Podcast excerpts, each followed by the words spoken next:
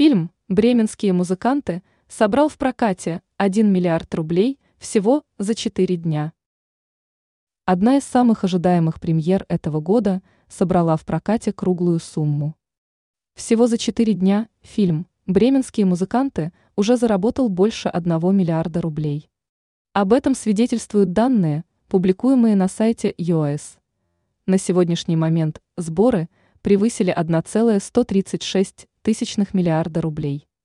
Отмечается, что это уже вторая кинокартина, снятая в России, которая преодолела данный рубеж.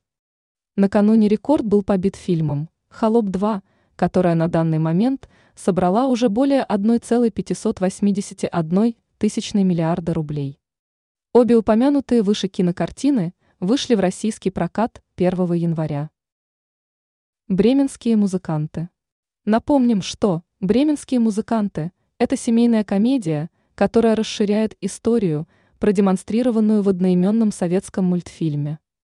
Отмечается, что зрители, которые посетили и еще посетят сеансы, увидят детство Трубадура. Ранее сообщалось, что кассовые сборы «Чебурашки» на третий день проката превысили 1 миллиард рублей.